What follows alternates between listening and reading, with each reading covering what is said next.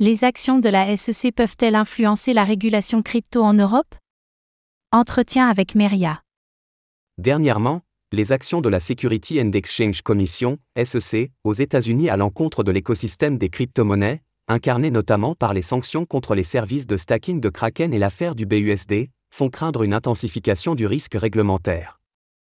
Ainsi, nous sommes allés à la rencontre de Thibaut Boutrou et Richard Hamelot Horizon de Meria, pour savoir s'il fallait s'inquiéter d'une contagion de ce risque en Europe.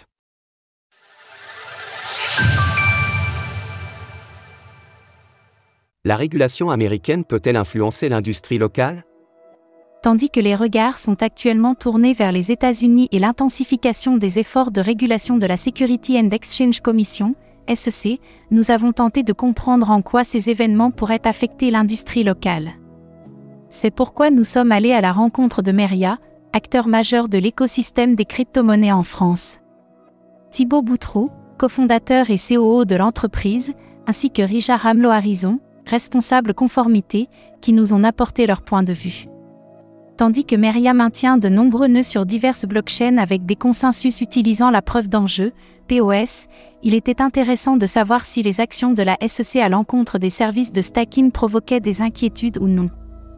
L'impact du législateur américain sur les activités de Meria. Premièrement, Richard Hamelot Harrison a tenu à souligner la différence entre deux manières de réglementer les crypto-monnaies, incarnées respectivement par l'Union européenne, OE, et les États-Unis.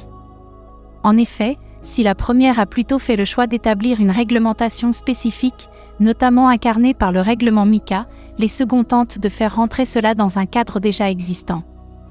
Il faut comprendre que l'UE et les États-Unis ont une approche sensiblement différente concernant la régulation du secteur des crypto-monnaies. En Europe, nous avons pris le parti de créer un cadre réglementaire spécifique, une initiative d'ailleurs largement portée par la France. Cette approche permet un cadre plus précis et offre une sécurité juridique. Côté américain, ce cadre dédié n'existe pas et par conséquent, les États-Unis se basent sur une réglementation existante, celle de la finance traditionnelle et du secteur bancaire. Le problème de cette approche, c'est que les règles ne sont pas toujours adaptées à la réalité de l'industrie crypto. Est-ce que l'intensification de cette régulation aux États-Unis présente un frein pour le développement de Meria à l'étranger? Réponse de Thibaut Boutroux. Si nous envisageons d'aller toucher le territoire américain, là, naturellement, nous serons impactés. Mais cet impact reste modéré concernant notre développement à l'étranger sur les frontières proches. Ces prises de position des États-Unis ont évidemment des conséquences sur le marché dans sa globalité, mais très peu sur la question de notre propre extension internationale. À votre niveau, pensez-vous que l'attitude de la SEC pourrait influencer négativement les régulateurs européens? Réponse de Richard Hamelot Harrison. Comme développé précédemment, l'approche des deux régulateurs est vraiment différente, il est donc difficile de craindre une contagion sur ce sujet, bien qu'il soit probable que nos régulateurs s'informent sur ce qu'il se passe côté américain et inversement. Nous avons même la sensation que les échanges entre l'industrie crypto et les régulateurs européens sont plus fructueux. Richard Hamelot Harrison revient également sur un point fondamental en Europe, qui tend à protéger des prises de position comme celle de la SEC, la sécurité juridique. Pour expliquer simplement ce principe, il permet notamment de protéger les citoyens de changements trop fréquents de la loi, empêchant par exemple celle-ci d'être rétroactive et dissuade l'établissement de normes contradictoires, la loi doit être intelligible et accessible. La décentralisation totale est-elle une solution envisageable?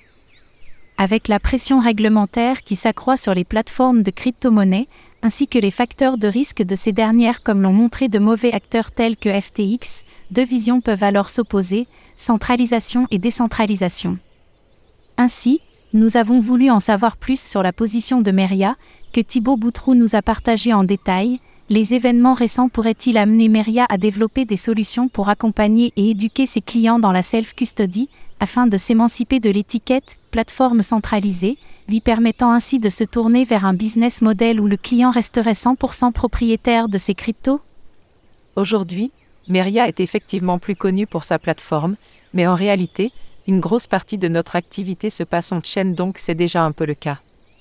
Nous laissons le choix à nos clients, utiliser nos services à travers cette plateforme ou, pour ceux qui en ont les capacités, le temps et l'envie, de les utiliser en autonomie via leur propre wallet. D'ailleurs, notre Meria Academy dispose de tutoriels expliquant comment faire de la délégation directement depuis son wallet. Ainsi, Thibaut Boutrou va plus loin, en détaillant la double casquette de Meria.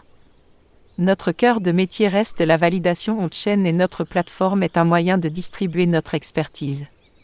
Nous sommes convaincus qu'à terme, l'industrie tendra vers plus de décentralisation sur ces sujets, mais si nous faisons un constat purement rationnel, aujourd'hui, nous sommes vraiment très tôt dans cette transition. Je pense que le rôle d'acteur comme Meria est justement, en quelque sorte, d'accompagner cette transition. Par ailleurs, Thibaut Boutrou souligne également la complexité apparente du Web 3 pour les nouveaux entrants, comme le vocabulaire ou encore des outils tels que les wallets. Toutefois, ces freins devraient être levés à l'avenir, notamment grâce à l'éducation et au fait que les nouvelles générations sont de plus en plus friandes de ces technologies. D'autre part, il n'opte pas pour une vision binaire de type tout décentralisé ou tout centralisé, mais note que ces deux écoles répondent à des besoins différents.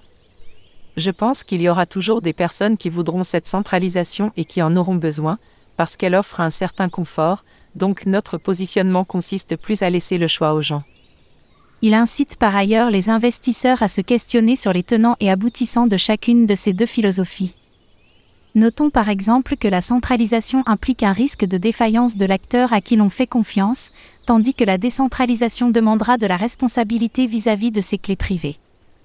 En outre, Thibaut Boutrou souligne que le fait que la régulation s'intéresse à notre écosystème est plutôt une bonne chose, car cela montre que ça avance. Si les premières décisions ne sont pas toujours favorables, les premières décisions ne sont pas toujours favorables. Du fait que les politiques n'ont pas toujours le même niveau d'expertise que les acteurs de l'écosystème, la démocratisation suit son cours.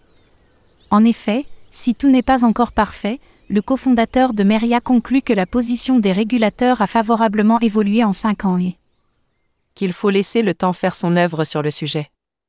Retrouvez toutes les actualités crypto sur le site cryptost.fr.